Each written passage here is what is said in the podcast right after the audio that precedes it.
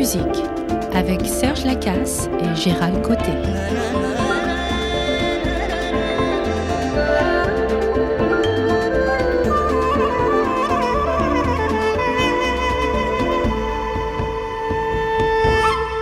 Parlons musique. Bon matin tout le monde. Salut Gérald. C'est, quoi? On est rendu à 7 ou 8 là.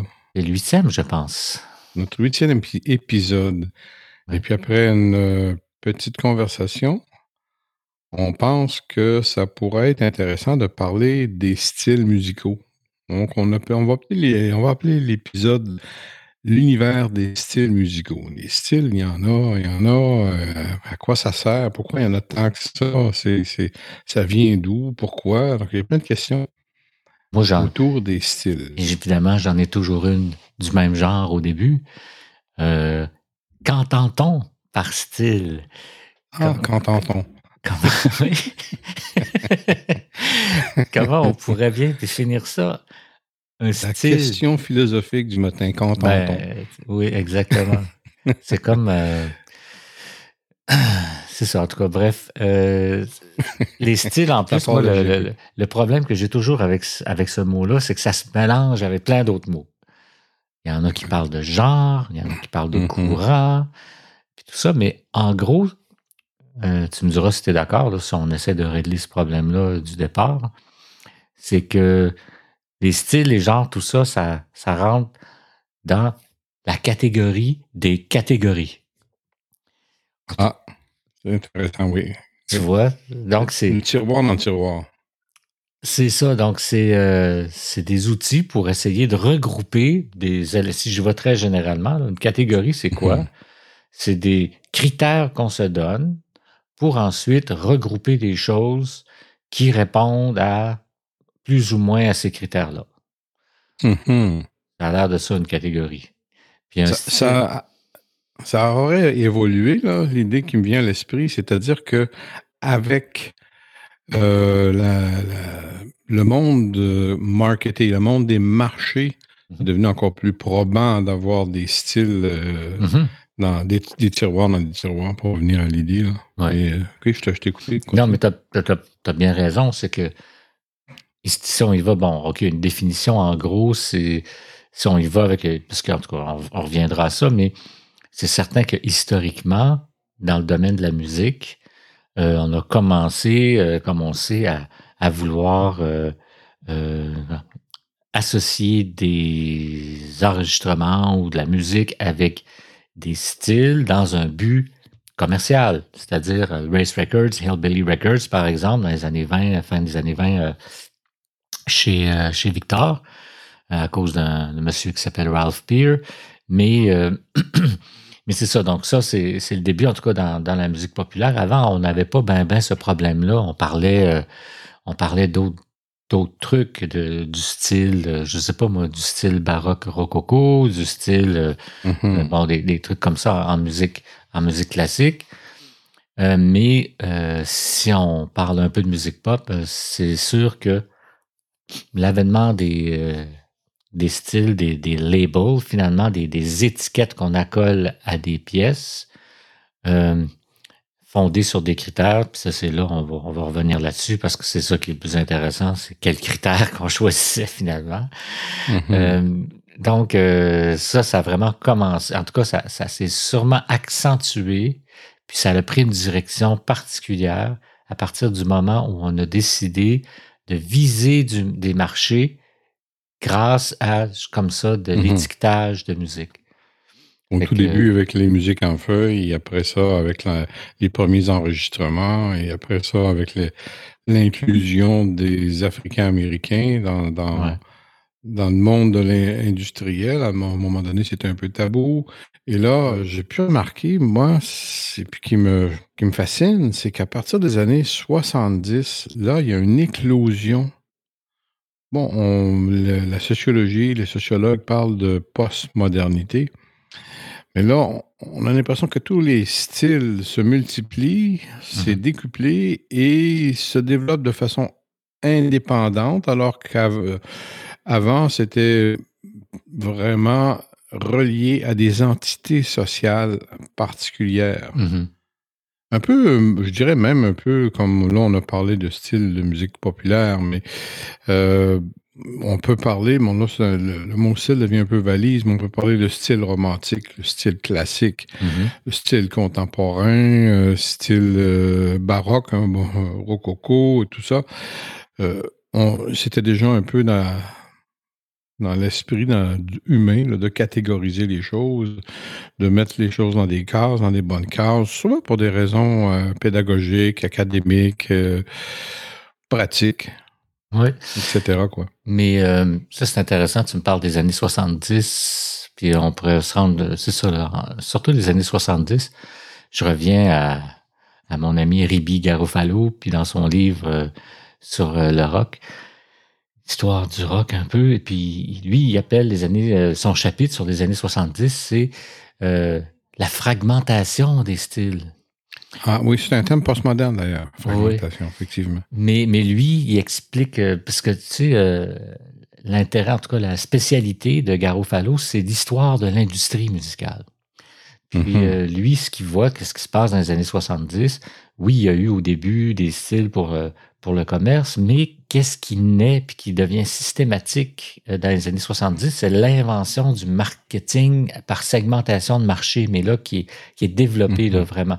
Puis à cause de ça, ben là, les, les, les grandes compagnies de disques se rendent compte qu'ils peuvent viser des marchés spécifiques avec des genres de musique spécifiques. Et donc, ça, ça va accroître leur, euh, comment je dirais ça, la- euh, leur degré de, euh, justement, de, de- de diversité. Ils, ils vont mettre à profit ces connaissances-là de la segmentation du marché en justement testant avec des styles musicaux. Par exemple, le rock progressif, ça plaît à tel genre, telle frange de la Mhm. population. On va les viser avec un style pour eux, puis là, on va vendre peut-être pas autant que si on avait, par exemple, Barbara Streisand pour le mainstream, mais on est capable avec ça d'aller au moins chercher ce marché-là.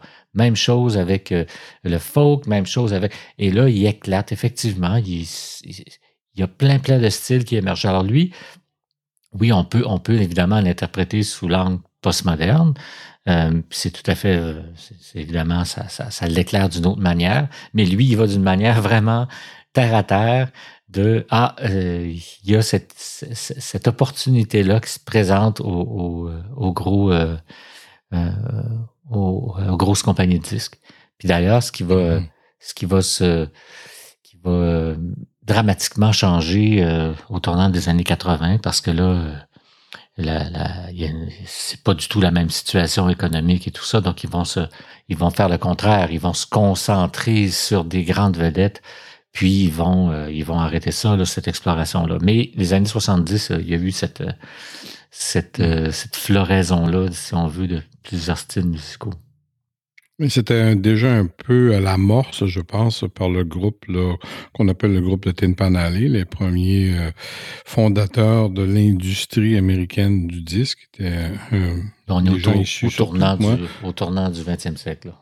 Voilà, déjà, ça se sentait. On a commen- il a commencé par avoir une division, évidemment, raciale. Donc, il y avait les Rich Records, Mhm. comme tu as, as mentionné. Mais à partir du moment où le rock est entré, euh, ils ont un petit peu, euh, comme on dit, pédalé dans le beurre pendant un bout de temps. Et ils ont, ils ont récupéré quand même l'industrie à ce moment-là. Après ça arrive Barry Gorgie avec la, la musique soul, la musique de Détroit, là, euh, Mhm. Motown. Et donc, il y a un début de fragmentation qui se fait tranquillement au début des, an- des années 60. Mais là, les, les 70, là, ça explose. Ah oui, littéralement. Littéralement. Mais, euh, écoute, je veux revenir un peu sur la notion de style, là, parce que bon, Oui, on parlait de ça apparemment. hein, Ah oui. mais juste pour qu'on s'entende, euh, tu vois, là, on parle de rock, par exemple, on parle de rock progressif, on parle de soul. Euh, c'est ça, les critères pour euh, identifier les styles sont, sont, sont divers. Là. Il y a, on l'espère, des critères musicaux, mais euh, c'est certainement pas strictement musical euh, l'approche qu'on utilise pour déterminer des styles. Il y, a, il y a des approches surtout extra-musicales, par exemple, justement, la couleur de peau. Oui. En fait, le, le, le, tout ce qui est musical arrive après. Il n'y a pas personne qui se base sur des analyses pour euh, catégoriser un style. Hein. Les musicologues arrivent en dernier dans la chaîne mm-hmm. de, de, production, on peut dire, si on peut parler ainsi. Euh, mais la production, elle est, comme tu viens de le mentionner, relève de mouvements des mm-hmm. mouvements sociaux en particulier. Lorsque les, les, jeunes, par exemple, de la fin des années 60, euh, se sont intéressés euh, à la musique euh, afro-américaine pour des raisons idéologiques à ce moment-là, ben là, il y a, tout un nouveau marché qui est sorti, puis il y a des nouveaux types de groupes qui sont issus de ce mouvement-là. On, peut penser à Led Zeppelin, on peut penser à Cream, donc les groupes de phares, on peut dire, de la fin des années 60, qui intégraient le blues, mais de façon un peu plus musclée, agressive, je dirais. Mm-hmm. Puis là, tu parles d'un autre truc en plus qui, qui est un peu euh, qui peut un peu mener à la confusion avec la notion de style. Là, tu as parlé d'intégration d'autres styles, donc c'est le mélange des genres. Ça, c'est euh, un autre truc qui va, qui va, qui va euh, aller en augmentant. Euh, par mm-hmm. exemple, si on regarde dans l'histoire du jazz, que tu connais bien, quand, quand notre ami Davis décide de, mélanger euh, un peu de rock ou de, de, funk dans son jazz, et eh bien là, on rentre dans le fusion, puis là, ben là, ça va aller en augmentant avec les Mahavishnu Orchestra, avec dans les, dans les 60-70, mm-hmm.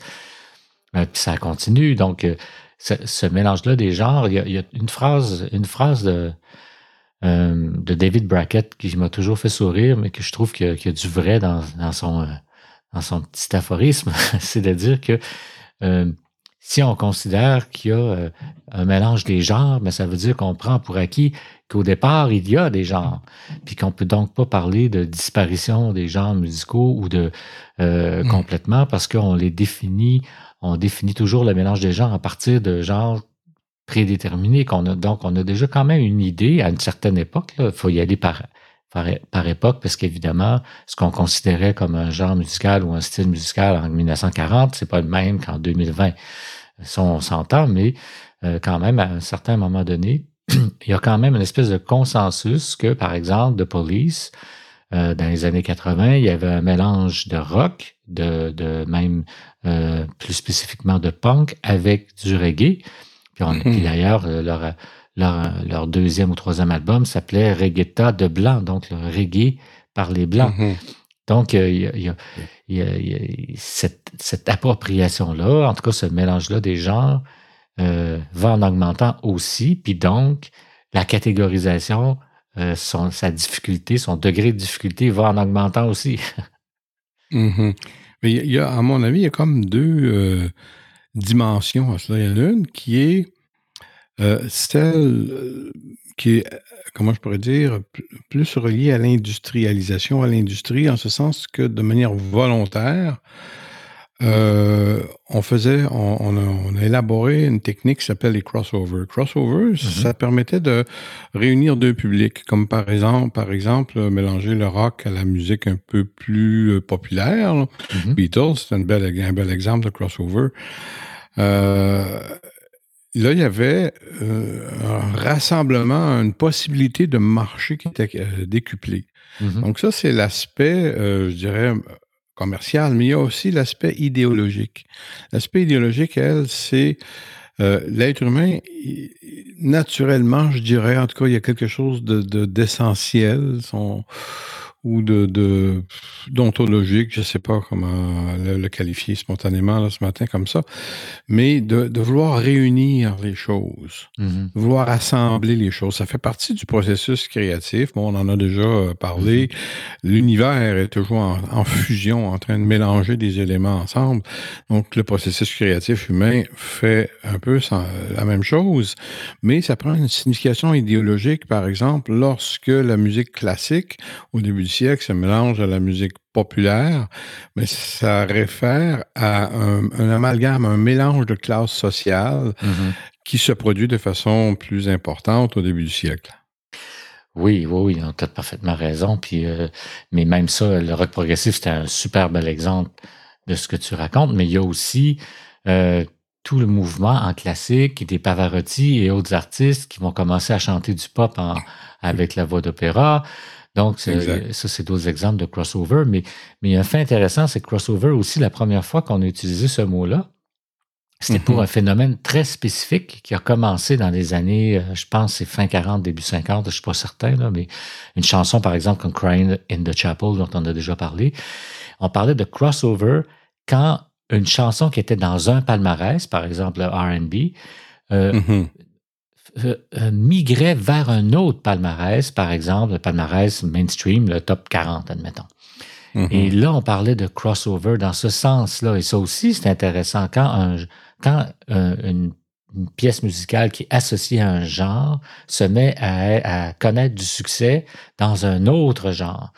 Puis donc, c'est une autre forme de mélange des genres, c'est-à-dire que, mais, à l'inverse, c'est pas dans la musique qu'on a mélangé les genres, c'est plutôt dans la, réception qu'on qu'on se met à accepter que ça fasse partie aussi de ce genre-là. Et ça, ça a été un phénomène mmh. très important parce que parce que là, puis idéologiquement aussi, parce que là, on commençait à accepter que de la musique faite par des Afro-Américains pouvait pénétrer le palmarès euh, top 40. Euh. Puis, puis euh, bon, puis il y a eu d'autres exemples de ça, par exemple avec avec comment ça s'appelle donc Musique Plus, mais en anglais, je me souviens plus là. en tout cas, bref, l'invention de, la vidéo. Euh, ah, oui, oui. Des vidéoclips, puis, puis de, la Much Music, c'est ça. ça Much Music, oui, Je pense que c'est comme ça. Puis là, ben, qu'est-ce qui s'est passé? C'est avec, avec Michael Jackson, ça a été la même chose. Euh, 40 ans plus tard, donc dans les années 80, a eu aussi un crossover dans le sens que euh, Much Music, puis ces canaux-là ne, ne diffusaient pas à peu près très peu de musique faite par des artistes afro-américains, sauf à certaines heures très particulières pour des niches.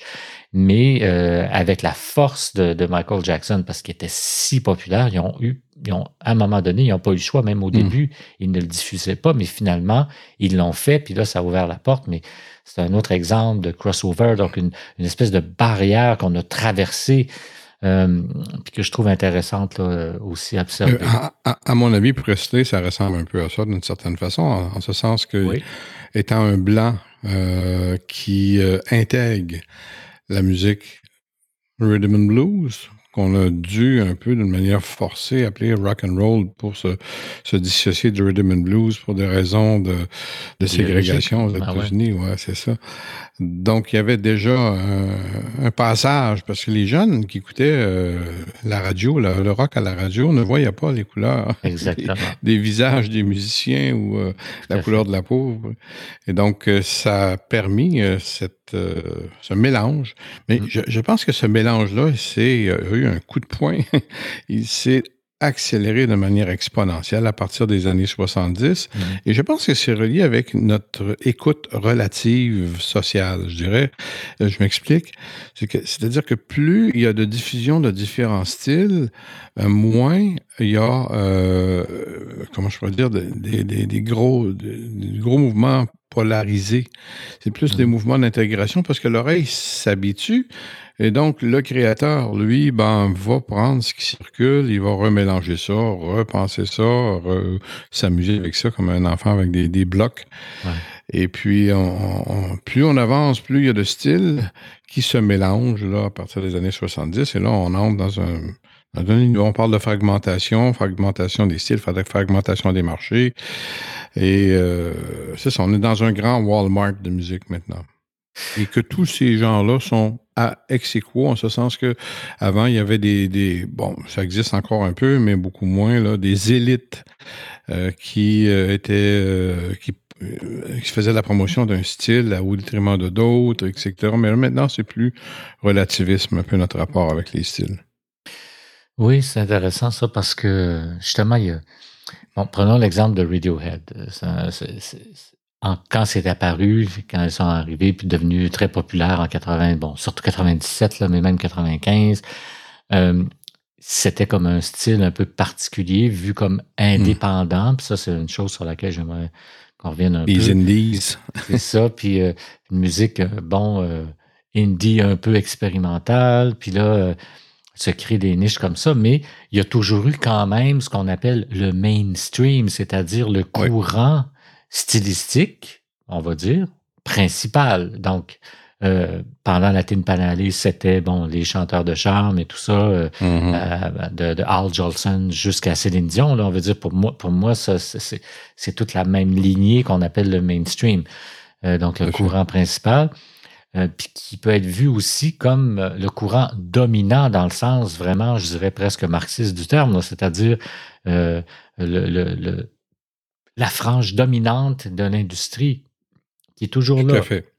Oui, oui. Sauf que là, il y a- on commence à observer certains changements de ça au début quand, quand euh, Spotify puis euh, Apple Stream puis tout ça est arrivé. euh, on avait quand même une, disons, la, la- la- la partie la plus importante, c'était certainement le courant dominant, malgré, malgré la, la grande, grande diversité des styles qu'on peut trouver, par exemple, sur Spotify. Sauf que euh, depuis quelque temps, on commence à voir une diminution maintenant significative et croissante de la partie du marché qui est pris par euh, le mainstream et Mhm. qui est euh, peu à peu, qui est en que, que les- la diversité est en train de gruger. Ça, c'est un phénomène intéressant parce que euh, malgré la publicité puis la force euh, de- de- du courant dominant, il y a quand même les, les- il y a quand même une forme, je dirais presque d'autonomisation grandissante quand même du public qui semble être, semble être à l'œuvre là, euh, en ce moment. C'est récent ce que je te Mhm. dis, j'ai, vu ça passer il n'y a pas longtemps.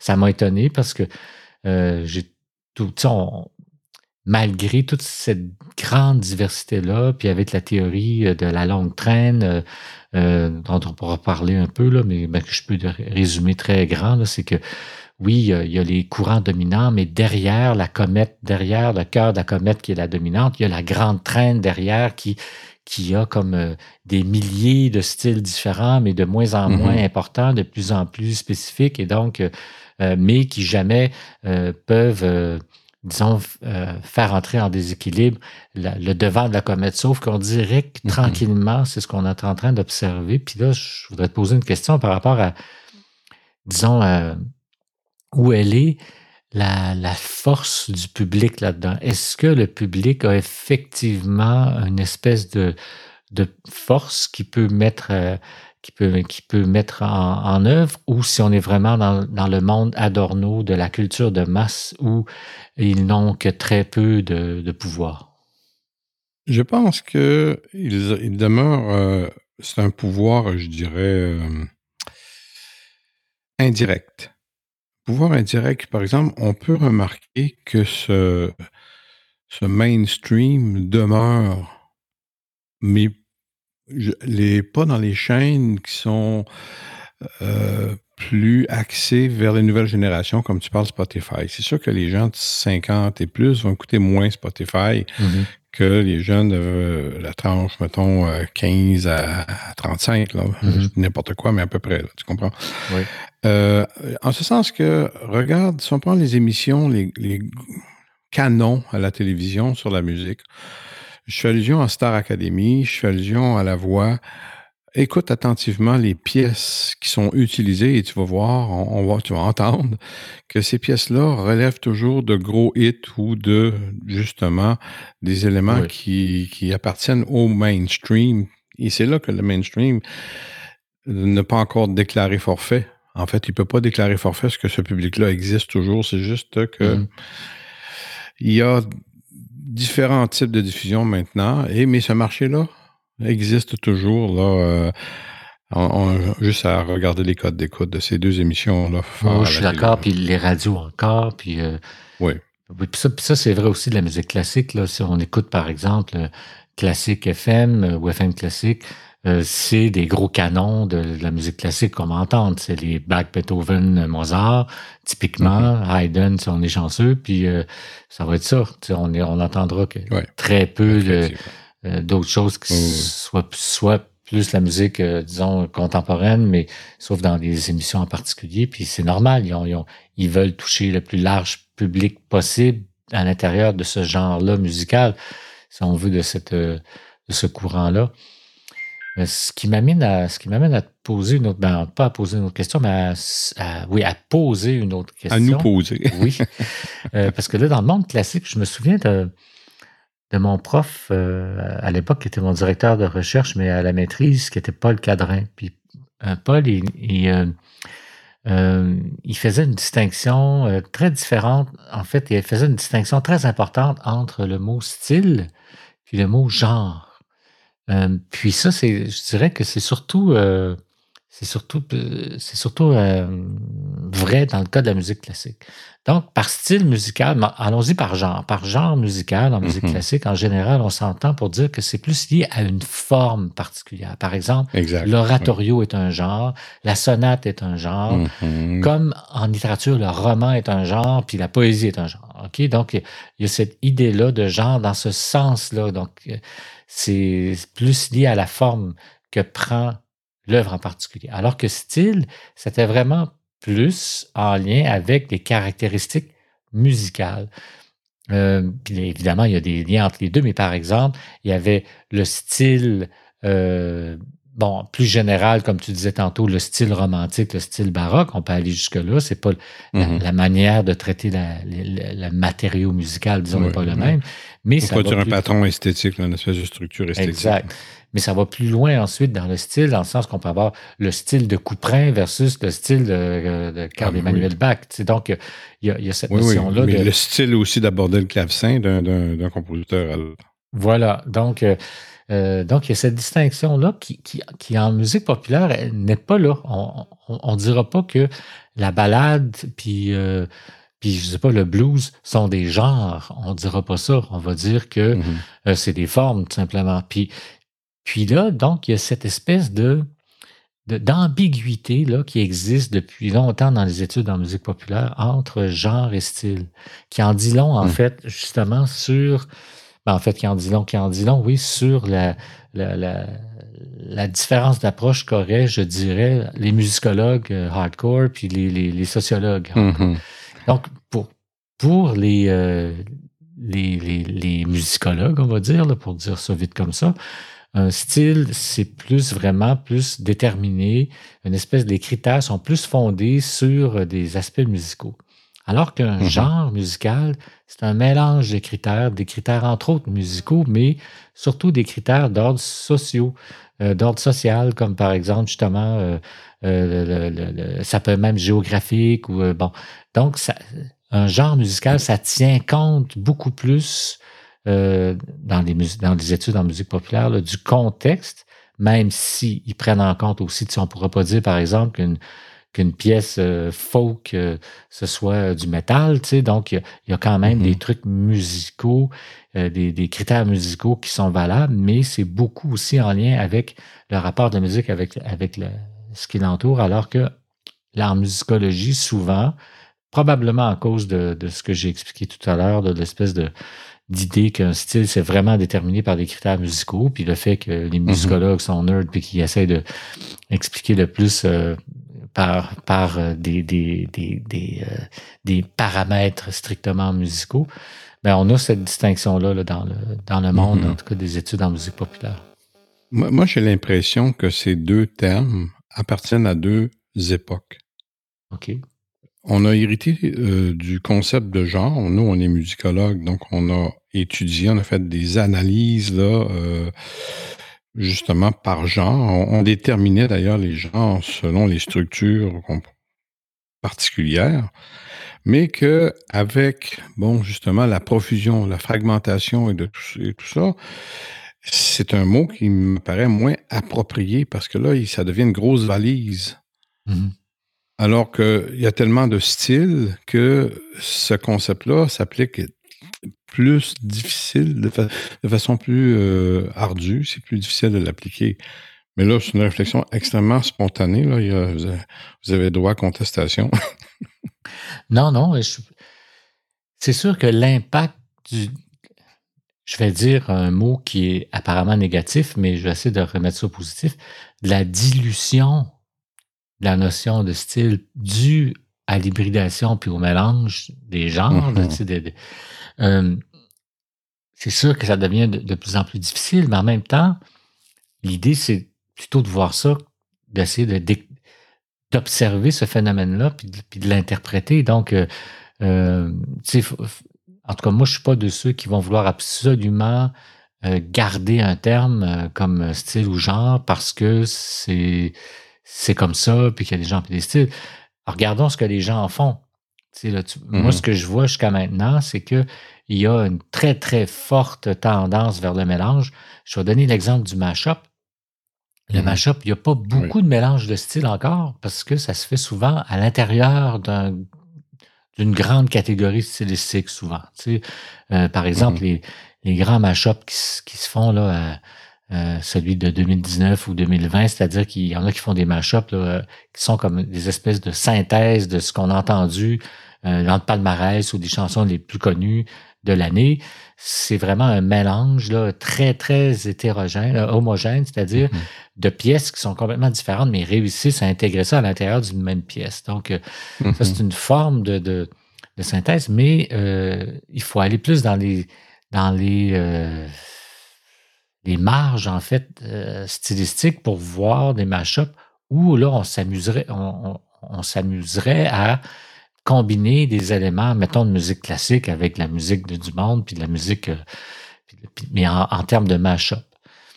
Euh, Mhm. Donc, ça, En termes de mashup, oui. oui, C'est c'est une ça. technique beaucoup plus. ben, qui est relative à, à la technologie, je dirais, plus qu'à Mm. l'ingénierie d'un compositeur qui fait des, des synthèses. Oui, sauf que euh, bizarrement, ben pas bizarrement, mais comme ça arrive souvent, tu sais, par exemple, je, je vais faire une petite parenthèse par rapport à, à de l'appropriation de musiciens, de techniques qui sont qui sont d'abord et qui ont d'abord été créées à l'aide de, à, à l'aide de la technologie. Je pense à Autotune. Maintenant, si on cherche sur, euh, sur Internet, vous allez trouver des chansons, des chanteurs qui imitent l'effet d'autotune, mais en chantant pour Mhm. vrai.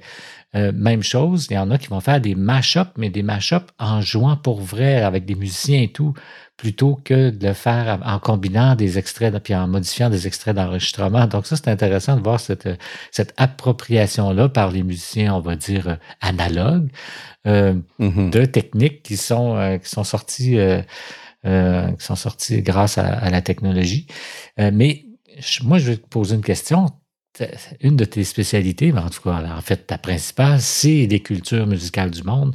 Puis Dieu sait que si on parle de genre, de style, qu'il y a un terme qui a vraiment été, euh, qui, qui, a- qui est apparu. World beat. Ben oui, world music, world, donc la, Mhm. les musiques du monde, justement. Euh, Mhm. Comme si la musique d'ici n'était pas du monde, tu sais.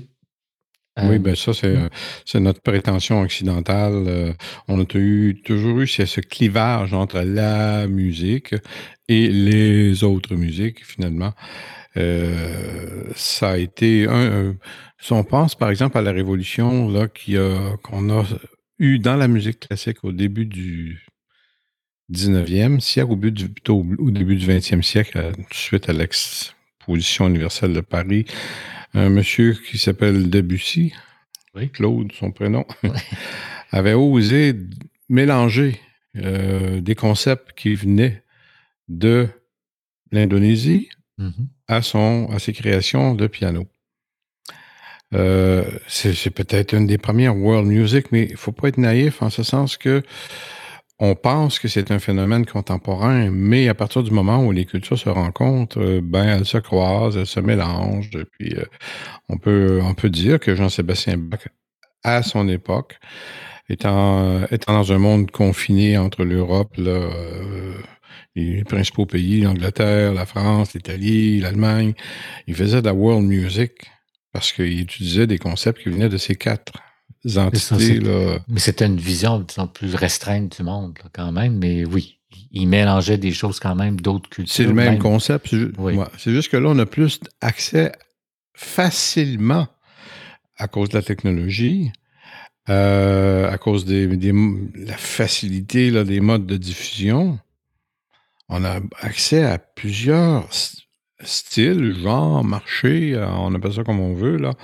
Euh, et là, c'est naturel parce que l'être humain fait ça. Et comme, comme la, la machine qui est la nature, euh, elle croise tout. S'il y a une diversité actuellement, que ce soit au niveau de la flore, au niveau de la faune, parce que les, croisements n'ont jamais cessé de, de se faire, quoi.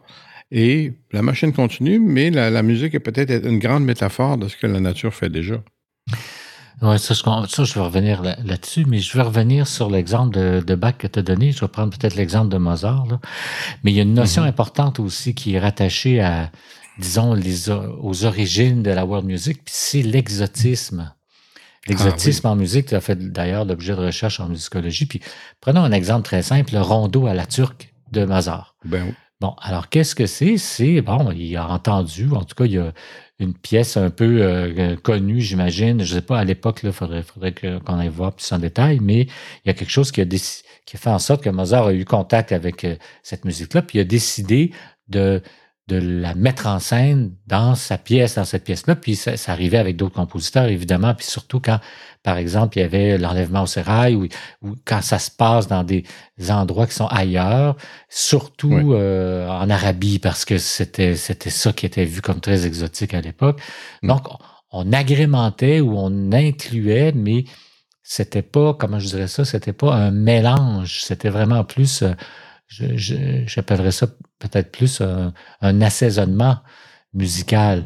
Euh, oui, oui. Tu vois, puis, mais puis ça en dit long aussi sur justement la, la, vision qu'on avait à l'époque, puis qu'on a encore malheureusement euh, encore beaucoup aujourd'hui par rapport à la dominance de l'Occident, par rapport au reste du monde, là, ça en dit long. Mais, mm-hmm. mais il y a eu quand même des mélanges, tu as bien raison, bien avant ça, puis sûrement encore plus avant euh, puis qu'on connaît moins, ou que parce que c'était oral, dans un monde oral où il ne reste pas de traces, il y a dû avoir beaucoup, beaucoup de mélanges par rapport à des gens qui ont, qui ont voyagé, puis qui ont, euh, euh, tu sais, le folklore, la musique traditionnelle, les trouvères, troubadours, tu sais, je veux dire, tout ça, il, il était en constant contact quand même avec des gens d'autres cultures, même si c'était dans mm. des espaces, des espaces restreints. Puis tu as bien raison de dire que, que cette idée-là de mélange, euh, est là depuis longtemps. Peut-être ce qui est nouveau, peut-être ce qui, ce qui, a marqué euh, cette espèce d'arrivée-là de la world music, c'est encore une fois l'industrie.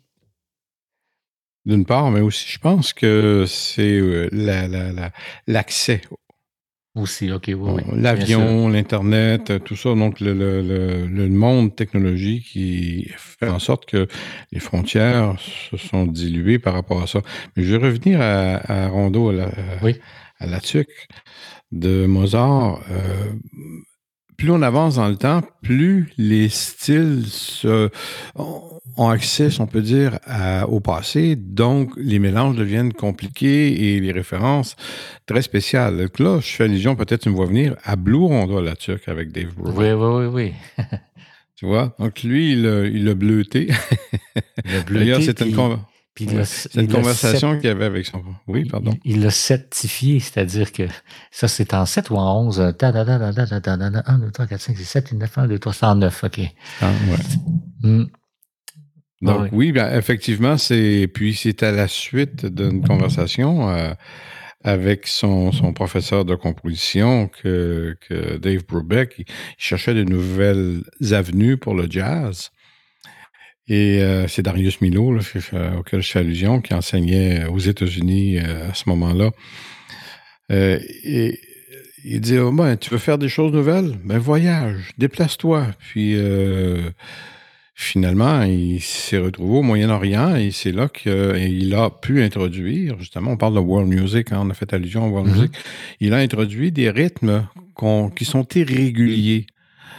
Et ces rythmes irréguliers, on les trouve davantage au Moyen-Orient parce que la, la, poésie ou la, la, façon de, Oui, la prosodie, de construire les phrases était intimement reliée, si on peut dire, à la rythmique, ce qui faisait que c'était pas toujours 2-4, 3-4, 4-4, comme on peut retrouver là, dans, en Occident, qui a schématisé ces, ces formules-là.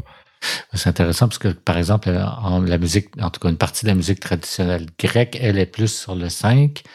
Euh, il y a mm-hmm. beaucoup de rythmes en 7 en Afrique. Euh, donc, il y a, ces, notions-là. Euh, c'est ça, ça dépend justement de comment on conçoit la musique dans un certain moment, pour un, dans un certain contexte. parce que les rythmes en 5, si je me trompe pas, pour la Grèce, c'est en lien avec, avec des danses particulières c'est les, mouvements qui font en sorte que, bon, ben, c'est plus pratique de faire du 3 puis du 2 après, du 3 puis du 2. Puis donc, 1, 2, 3, 1, 2, 1, 2, 3, 1, 2. Puis, à mon avis, ça relève toute la parole. Hein. La parole, la parole du mouvement. Et puis, après ça, c'est s'intègre, s'insère, se construit une pratique qui vient par la suite. Ça, c'est surtout dans le cas de la, musique traditionnelle, mais tu as bien raison. Je, je, vais te donner un petit exemple que j'ai vécu avec mon, mon ami euh, Daniel Coulombe, qui est un réalisateur.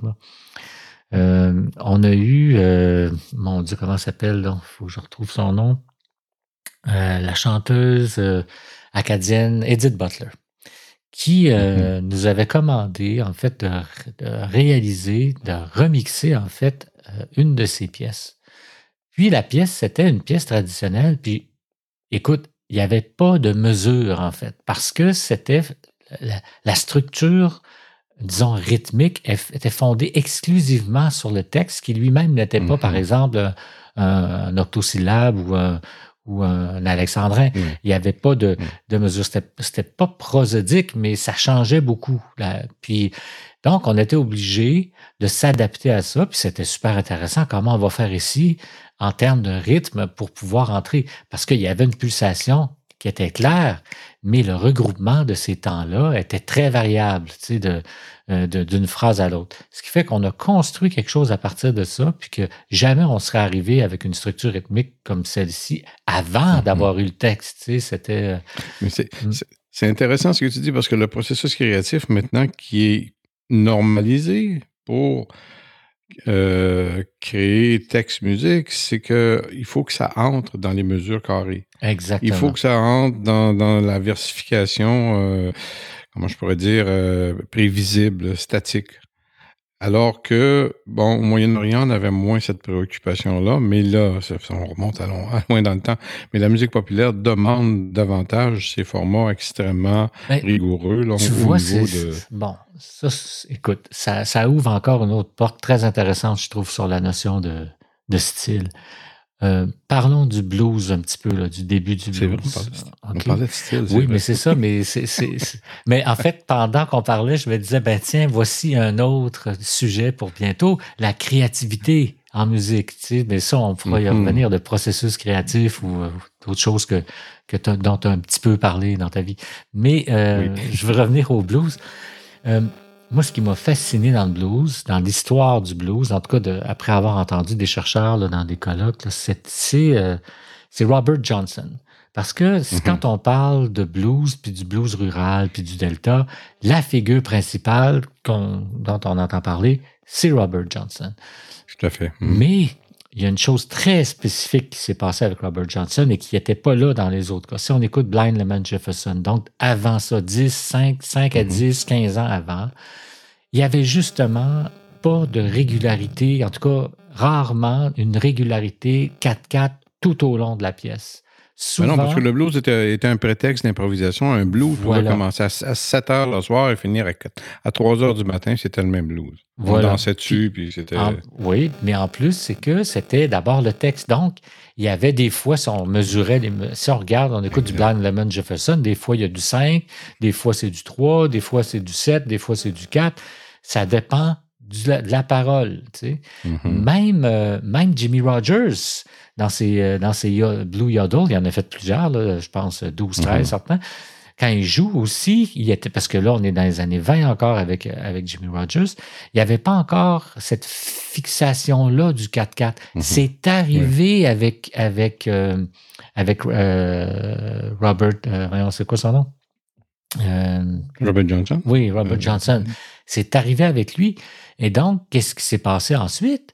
C'est que des mondes comme Eric Clapton ou d'autres gens comme ça, c'était beaucoup plus accessible parce que eux, dans une tradition déjà en 4-4 euh, ou en 3-3, mais 3-4, mais disons très bien structurée rythmiquement, mais là, mm-hmm. ils, se reconnaissaient beaucoup plus dans cette musique-là que d'essayer de transformer. En tout cas, il en tout cas, c'est l'impression, euh, pas que moi nécessairement j'ai eu seul, mais que en tout cas les, historiens euh, nous ont euh, nous ont présenté là, lors de, de communication savante que j'ai vu. Puis je trouvais ça intéressant comme. Hmm. Mais à mon avis, le facteur dominant mm-hmm. par rapport à cela, c'est l'enregistrement. Oui, Johnson un premier d'enregistrer. Tu ne pouvais pas enregistrer un blues de trois heures. Non, c'est Et ça. donc, il a fallu qu'ils qu'ils mettent mettent les ça dans une forme. Voilà, Et exactement. voilà. C'était voilà. plus de l'enregistrement de terrain. Ah oui, puis d'ailleurs, ça, ça c'est fabuleux, l'histoire de Robert Johnson pour ça, parce que je ne sais pas si euh, les auditeurs euh, sont au courant de comment les enregistrements de Johnson ont eu lieu. Mais en tout cas, encore une fois, ça, comme tu dis, c'est que, euh, disons que une des raisons pour lesquelles il va plus en 4-4, puis une autre des raisons pour lesquelles les pièces durent 3 minutes, 2 minutes, c'est effectivement l'enregistrement. Mais comment s'est passé ces enregistrements à lui, c'est très particulier parce qu'il a enregistré ça dans une chambre d'hôtel, je pense à Atlanta. Euh, Euh, non, c'était plus au, au- Texas. OK, en tout cas, je me souviens plus de la, la- de la ville. mais- Mississippi, je crois, un peu. en tout cas, ça, on pourra regarder puis on le mettra ouais. pour les, auditeurs. c'est au Texas, ça. Mais euh, l'intérêt de ça, c'est qu'il y avait des ingénieurs du son avec lui dans la pièce. Et là, euh, il y était deux ingénieurs, puis il y avait Robert Johnson. Puis Robert Johnson voulait absolument être enregistré dans le coin, c'est-à-dire dos aux deux ingénieurs, puis dans le coin de la pièce. Alors, les ingénieurs, apparemment, ont pris ça comme étant Ah, ben, il est un peu gêné, il veut vraiment s'isoler pour être avec lui-même. Mais les chercheurs ont compris pourquoi il faisait ça. C'est parce qu'en se mettant dans le coin comme ça, il y avait une espèce de contrôle de comment sa voix allait sonner. Il jouait avec l'espèce de micro-réverbération qu'il y avait dans le coin. Et sa guitare, sa guitare avait un son très particulier à cause, de, à cause euh, du fait de jouer dans le coin. Et donc, il a déjà utilisé le micro dans les premiers, ça on va dire que c'est les premiers enregistrements commerciaux à peu près, dans les premiers là, du blues, euh, du blues en tout cas Delta. Euh, ils ont été créés comme ça, puis euh, il a pris plusieurs prises, puis il a choisi les meilleures, puis euh, donc il y avait déjà cette, euh, cette approche-là de l'enregistrement, mais dans des termes, je vais dire, euh, euh, plutôt, euh, bon, c'est- pas avec la- les gros appareils qu'on a aujourd'hui, comme dans le studio de Perry, comme on- dont on a parlé l'autre fois, mais Mhm. avec les moyens qu'il y avait là, il voulait mettre en scène sa performance pour en faire un enregistrement qui allait être une performance, donc qui allait être euh, adaptée à ce médium-là de l'enregistrement. Puis ça, c'est c'est une tu as parfaitement raison, c'est une autre raison qui fait en fait qu'il s'est passé deux choses, que ça l'a cristallisé en fait un peu la l'idée que l'on se fait du blues rural, alors que c'était pas ça, mais ça l'a cristallisé ça, et ça l'a fait en sorte que le blues, tout à coup, a pu plus directement influencer d'autres artistes, par exemple Clapton et Cream et compagnie, là, euh, après. Là. Donc, euh, parce que ça l'a, ça fait en sorte que la musique était plus diffusée, cette musique-là plus diffusée que les, les, euh, les enregistrements de terrain de Blind Lemon Jefferson ou d'autres ou d'autres bluesmen du genre. Oui, oui. Fait que le, euh, 1936, là, les premiers enregistrements de Robert Exact. Johnson, puis euh, c'était euh, au Texas. Euh, Le film qui est un peu ramassé, mais très intéressant. oui, là, surtout le début, euh, surtout le début, oui. parce qu'on Oui. voit ça, là, oui. Ben, en fait, c'est là la, la fameuse mythologie là, euh, qu'on a construite autour de Robert Johnson, qui, euh, bon, on a Crossroad, le fameux Crossroad, qui est entre, bon, il fallait qu'ils choisissent entre le mal le- et le bien, et puis bon, il y avait Dieu, puis il y avait le blues d'un côté. Oui, hey, tu as raison. Écoute, je suis dans le très, très, euh, comment je dirais ça, très fiable Wikipédia et qui disent qu'il y a eu deux grandes sessions d'enregistrement, une à Dallas puis l'autre à San Antonio, les deux au Texas. Tu avais parfaitement Oui, je raison. me rappelais celle de San Antonio, mais pas celle de Dallas. Mais San Ouais. San Antonio, Texas, c'est là où je pense qu'il a été enregistré le fameux Crossroad. là. Exact. Mais non, mais c'est vrai que ça aussi, il faudrait mettre un lien pour les auditeurs pour euh, le film euh, Crossroads, justement, qui s'appelle. Euh, Ouais. Où, euh, bon, c'est une espèce de. Bon, c'est une espèce de comédie un peu euh, romantique, dramatique sur des, bon, tout ça, mais le début, puis qui est long quand même, c'est une bonne quinzaine de minutes, je. Ben dirais. oui, l'introduction. Hein, Oui. euh, c'est c'est vraiment intéressant parce que, en tout cas, ils se sont fondés sur ce qu'il y avait comme, euh, comme information à l'époque, mais je pourrais renvoyer là, ceux qui sont assez friands de ça à, à un article ou deux scientifiques où vraiment on va loin dans, euh, dans, ce- dans, dans la- la- les circonstances de l'enregistrement de ces, de ces pistes-là. tout un monde très, très, très intéressant. Ah oui. Mais c'est ça, donc, euh, mélange des genres qui, en fait, écoute, la dernière chose dont je voulais te parler, euh, Gérald, c'est c'est euh, la flèche du temps en physique. Tu vas me dire quel rapport ça a avec, avec les genres et les styles musicaux?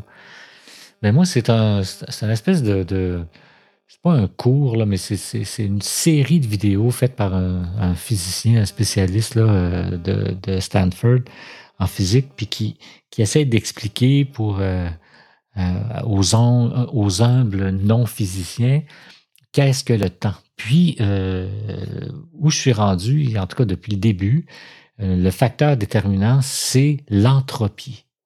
C'est-à-dire l'entropie, ah bon? Oui, c'est-à-dire la tendance à l'univers de se déstructurer. Même si localement, il y a des structurations qui se font, comme par exemple justement mm-hmm. de l'eau ou des affaires, mais, mais dans l'ensemble, à très long terme, l'univers se déstructure de plus en plus.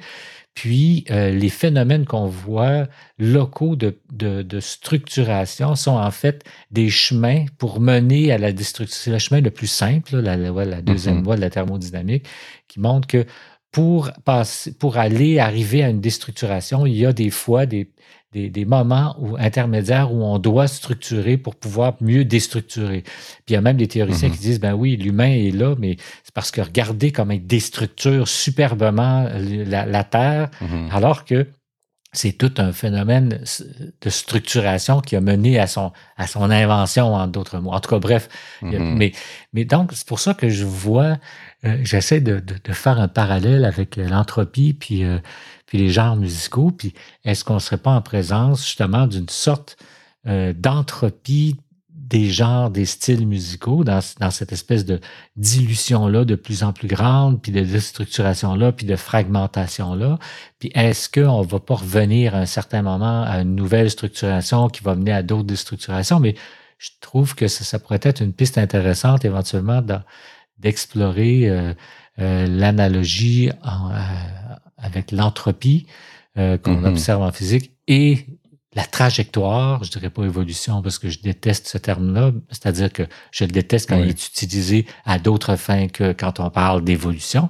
Euh, mais Avec une espèce d'idéalisme oui, vers le mieux continuellement, puis que on va arriver au, nirvana très bientôt. Exactement. Donc dans ce sens-là, je préfère beaucoup le mot de trajectoire, qui, qui est beaucoup mm-hmm. plus, disons, un petit peu plus euh, ben, fait moins, euh, moins, moins porteur d'idéologie.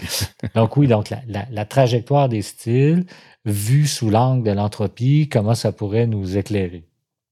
À, mon avis, ça, oui, c'est très intéressant comme euh, concept, comme idée, mais ça relève beaucoup plus, on peut dire, d'un point de vue philosophique, sociologique. Est-ce que ça va se passer comme ça? Je ne sais pas, mais en même temps, moi, cette philosophie-là de, avait déjà euh, eu euh, son, comment je peux dire, son porteur, son porteur culturel, qui est l'Inde avec Shiva, par exemple, qui, bon, ben, faut qu'il y ait une construction, une reconstruction, il faut qu'il y ait une destruction. La destruction fait partie du concept de création. S'il n'y a pas de destruction, on ne peut pas recréer. En ce sens-là. Donc, c'est une idée qui peut être comparable à celle de l'entropie. Euh, mais, à mon avis, ça demeure euh, quelque chose de plus philosophique que de quelque chose auquel on doit s'attendre. Et peut-être que ça va arriver. Euh, mais euh, comment euh, Oui, on peut dire que oui, le, monde il va se détruire puis il va se reconstruire. C'est l'histoire de notre monde. Hein. Oui. Puis si on ramène ça au style musicaux, ben, on pourrait dire que on est dans une phase d'entropie stylistique en ce moment-là. Euh, depuis, en fait, euh, depuis le début. Là, euh, on dirait que de plus en plus, ce qu'on voit, mm. c'est une, une émergence continuelle, continuelle des genres avec des mélanges, mais qui fait que, que de plus en plus, ça dilue les publics en même temps. Ça devient de plus en plus personnel, individuel, c'est-à-dire que une personne va se mettre, à, d'ailleurs c'est le dernier sujet dont je vais vouloir parler, mais une personne va se mettre à, à aimer des sortes de des, des, des, pièces de plusieurs genres, alors qu'avant c'était beaucoup plus lié à une, euh, une société ou une frange de la société avec un genre musical en particulier. Je trouve que mhm. tout ça, ça, ça, ça relève de ça, mais où ça s'en va, je ne le sais pas non plus. Puis j'ai très confiance en l'humain qu'on va s'organiser avec ça, puis on va inventer d'autres mots pour expliquer qu'est-ce que qu'est-ce que c'est devenu. Mais on va euh, se, détruire, puis on va se reconstruire, ça c'est sûr. Mais un autre exemple de ça, c'est justement euh, le, comment, comment on réagit ou comment la relation qu'on que nous, en tant qu'auditeurs, puis euh, que je vais dire citoyens, si tu veux, on va entretenir avec la musique, c'est le rapport qu'on a aux genres musicaux, aux styles musicaux. Puis, je vais, ah ben oui. Oui, puis là, je vais, je vais parler brièvement de, de, mon ami Pierre Bourdieu, euh, qui a écrit un livre en 79 euh, qui s'appelait La distinction, puis que, que lui, à l'époque, il étudie la France, puis il étudie en fait, euh, comment je dirais ça, il essaie de, trouver en fait une manière d'expliquer un peu les, euh, les, euh, tensions, puis euh, les, les, forces qui, qui, qui, qui, opposent. Oui, basé sur. en fait, il y avait quand même une visée un peu marxiste à ce moment-là. Oui, oui, exactement. Mais qui oppose un peu des, des, des franges de la société, puis des regroupements, puis tout ça. Mais. Les classes sociales. Exact. Mais il regarde en particulier, entre autres, la musique. Puis, mmh à l'époque, ce qu'on constate, c'est que euh, plus tu es élevé dans la classe sociale, plus tu te rapproches de la musique classique. En gros. OK? Puis ah, ben plus, oui. plus tu es abaissé, plus, tu descends dans les, dans les franges, dans les classes sociales, plus mm-hmm. c'est du pop, du bon, en tout cas les musiques qu'il y avait à l'époque. Mais ce mm-hmm. phénomène-là a changé maintenant, c'est encore valable, disons, si on veut, c'est utile, on va dire, cet, cet angle-là de, de, de, Bourdieu. Mais euh, ce qu'ont découvert d'autres, d'autres sociologues, comme par exemple euh, Richard D. Peterson, c'est l'apparition de l'omnivore, c'est-à-dire mm-hmm. que là maintenant, plus on augmente, plus on monte dans, la, dans les niveaux sociaux, c'est pas le classique, c'est ou en tout cas il est encore là, mais c'est plus on est haut dans le niveau social, plus on aime un grand nombre ou qu'on apprécie un grand nombre de styles musicaux. En tout cas, plus on prétend en aimer mmh. plusieurs. Donc, la marque, la, marque de, la, de la haute société n'est plus seulement la musique classique, mais c'est la connaissance de plusieurs genres musicaux. Et plus tu mmh. descends, moins il y a de genres musicaux. Il y a quand même quelque chose de très idéologique là-dedans. je me rappelle mes, mes, échanges que j'avais euh, avec Jim Cookie, qui, était euh, un musicien qui, était, euh, qui jouait avec le, groupe de Moody Blues. Et on était devenus de bons amis. Maintenant, il est toujours directeur d'un orchestre symphonique en Idaho, aux États-Unis. Jim, dans nos conversations, il me disait, c'était à l'époque une, une volonté le rock, le rock progressif à la mode des blues, qui est un, un, des premiers bands là, considérés dans ce, ce, genre-là. Euh, une façon de réunir. Il y avait le peace and love un peu de, tatoué au cœur dans cette aventure de vouloir réunir. Réunir, ce que c'est ce, que, ce que Bach a fait aussi. Hein. Donc, mm-hmm. euh, rassembler, réunir est peut-être aussi un des, des éléments hum, puissant, très fort du processus créatif. Et quand on parle de réunir, c'est autant des classes sociales, des genres, des styles. Donc, il y a l'aspect superficiel, mais l'aspect profond, euh, c'est réunir des personnes, réunir des sociétés euh, un peu à l'envers de ce que la guerre peut faire. Mm-hmm. Non, ça, c'est une vision, euh, je vais dire, optimiste de, de la trajectoire humaine. Ben, c'était idéologique, en fait. Hein. Oh, les, musiciens ont souvent été les, les premiers à évoquer, dans une mise en scène sonore, un monde idéalisé. Oui, bien sûr. Et puis, euh, ou certaines affaires comme We Are the World, par exemple, voilà. où là, on, on, mélange non seulement ben, le style musical est est clairement un style mainstream, mais on a toutes sortes d'artistes qui sont relativement mainstream aussi, mais qui a un mélange aussi dans, dans ce genre-là. Mm-hmm. oui, mais en tout cas, je voulais juste parler de ça pour dire que la diversité maintenant des styles n'est pas seulement dans le sens qu'il y en a de, plus en plus, mais c'est que les gens sont, on pourrait dire, en tout cas, il y a une tendance de, de, de connaître et d'apprécier de plus en plus de genres musicaux, de styles musicaux, ce qui est intéressant aussi vers quoi ça va mener? Ça aussi, ça va, ça va être intéressant de voir ça plus tard. À quel type de pratique euh, mais aussi à, quel type de comportement on va avoir dans nos sociétés puis dans les autres par rapport à, cette grande diversité-là des, styles musicaux. Ouais. Bon, ben écoute, euh, je pense qu'on a fait, en tout cas, un, premier, premier contact avec euh, l'univers des styles musicaux. On va sûrement y revenir dans d'autres dans d'autres épisodes. Mais comme d'habitude, Gérald, je veux te remercier parce que ça a été vraiment super intéressant de parler avec toi. C'est réciproque, Serge. Je pense que cette dynamique-là qu'on a depuis une bonne trentaine d'années, mm-hmm. Euh, elle n'est jamais partie. Et puis, c'est comme un privilège, un, cadeau de la vie de pouvoir euh, continuer notre dialogue. Ça fait spontanément avec des parcours euh, spécialisés. Hein. Chacun, toi dans la musicologie traditionnelle et puis lié à la musique populaire et moi avec mon approche ethnomusicologique. Mm Super. Bon, mais écoute, on dit au revoir aux auditeurs. On leur demande de venir partager leurs commentaires sur notre page Facebook. Baladon, ça s'appelle Balado Parlons Musique. Puis, ben, on se revoit la semaine prochaine, Jérôme. À bientôt.